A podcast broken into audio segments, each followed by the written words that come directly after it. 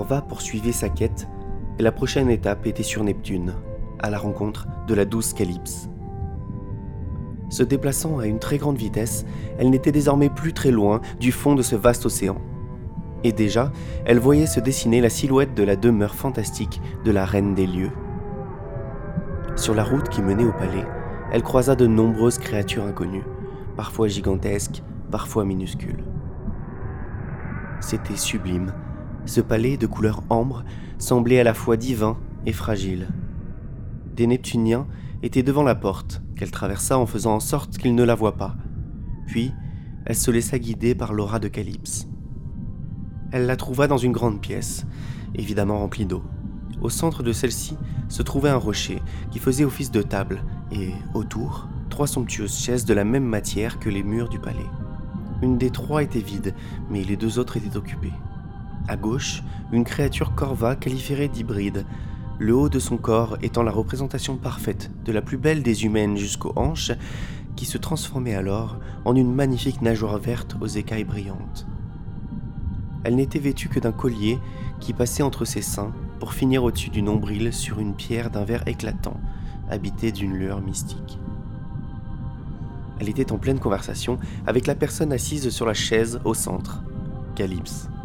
Comme tous les maîtres, son corps était puissance et magnificence. Orva révéla sa présence en reprenant une apparence physique normale. Alors, la sirène tourna la tête brusquement dans sa direction et leva la main droite alors que la gauche s'enroulait autour de la pierre verte. Non, Néréide En une fraction de seconde, elle était à ses côtés, la main abaissant celle de la sirène. Elle n'est pas notre ennemie. Laisse-nous. Après que Calypse lui eut caressé tendrement la joue, Néréide hocha la tête et disparut en deux coups de nageoire, jetant un regard inquiet et curieux vers Orva. Calypse était sublime, sa peau était d'un bleu profond et rassurant. Des symboles argentés rayonnaient le long de ses bras, de ses jambes et sur ses joues. Elle avait les cheveux très foncés, bleus comme sa peau, et ils flottaient dans l'eau dans un mélange de mèches solitaires et de tresses complexes. Orva eut un sourire en posant à nouveau son regard sur les yeux jaunes et pleins de tendresse de Neptune, un sourire qu'elle lui rendit. Les deux sœurs marchèrent l'une vers l'autre et s'enlacèrent tendrement en souvenir du passé, émues du temps qui les avait séparées. Elles restèrent là plusieurs heures, à se regarder, sans dire un mot, en souriant, en pleurant parfois. Leurs esprits se touchaient respectueusement, partageant des souvenirs et des émotions avec plus d'efficacité et de sincérité qu'aucun mot ne l'aurait fait. Puis, finalement, Orva brisa ce silence. Tu as un nouveau disciple, Calypse. Où est donc passé ton cher Triton? Triton est au sud. Nous avons décidé qu'il était nécessaire pour le bien de notre étoile de garder un œil sur une plus grande partie du territoire. Je ne comprends pas.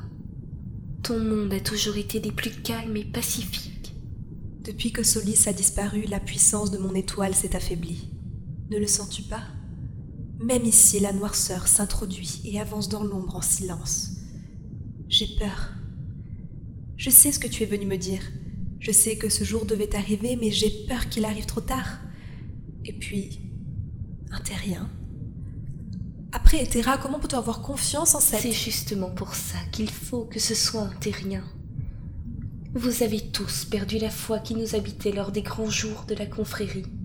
Etera était notre frère, et il a trahi les siens. Mais Calypse, il l'a fait par amour. Ne condamne pas les terriens. Ils sont tout comme leur maître, capables du pire mais ils sont surtout capables d'amour. Je l'espère, Orva. Je l'espère.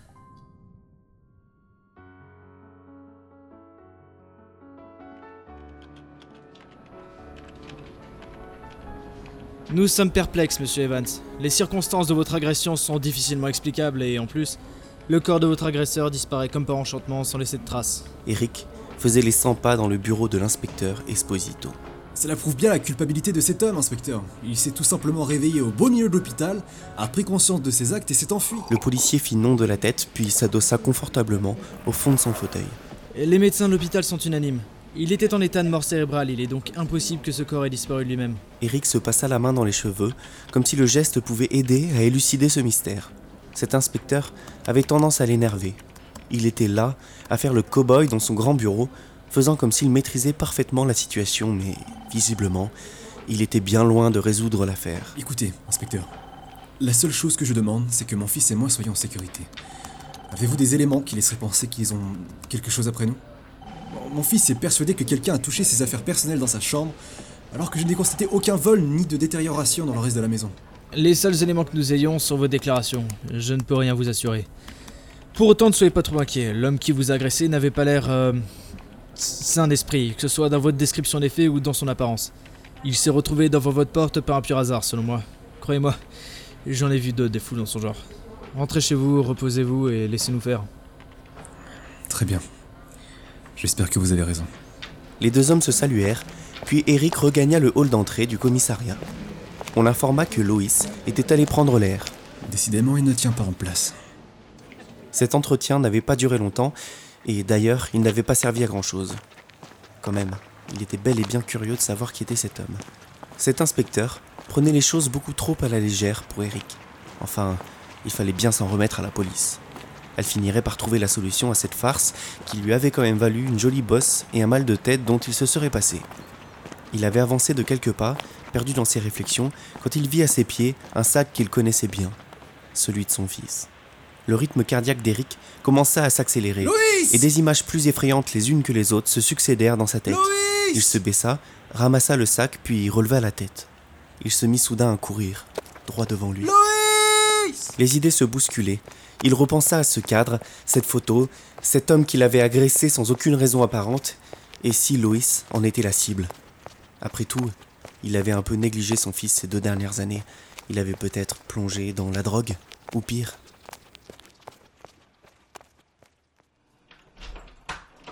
Loïs Loïs, tu es là? Il déboula dans la maison, Loïs il alluma la lumière dans le salon et... Ah Et il se souvint alors que ce n'était pas des saucisses qu'avait réclamé son agresseur, mais bien ce Solis. Sans quitter des yeux l'inconnu, qui n'était pas le même que celui de l'hôpital, il saisit la statue en terre cuite qui était posée sur l'étagère quand quelqu'un le mit en garde. Derrière vous! Il se retourna et vit deux autres hommes marcher vers lui d'un pas convaincu, les bras tendus dans sa direction. Il n'eut pas le temps de réagir qu'une ombre se jeta sur lui. Sans comprendre ce qu'il voyait, les deux hommes étaient à terre. Le troisième Attention, derrière vous Il eut à peine le temps de se retourner et d'abattre la statue sur sa tête avant que le dernier ne lui tombe dessus, inconscient. Eléa apparut devant lui, tendant une main pour l'aider à se relever. Il devait faire trois fois son poids. Pourtant, elle le remit sur pied sans bouger d'un centimètre. Eric, où est Loïs? Nous étions ensemble et j'ai trouvé. Il a disparu, je ne sais pas si ces hommes l'ont. Il faut partir, tout de suite. Eléa ne s'y a pas. Elle glissa sa main le long de sa cuisse et en tira un poignard étrange. Elle le mit dans la main d'Eric. Écoutez-moi bien. Vous allez partir tout de suite. Je vous rejoindrai au café de Sam dans une heure. Vous m'entendez Dans une heure. Ne vous arrêtez pas et une fois là-bas, ne bougez plus. Eric posa son regard sur l'arme, dans une incompréhension totale. Non Alors il se mit à courir. Il ne pouvait plus penser à rien, perdu dans les incohérences et les tromperies. Au milieu de ce cauchemar, la seule réponse dont il avait besoin semblait n'être nulle part. Où es-tu, Loïs? Loïs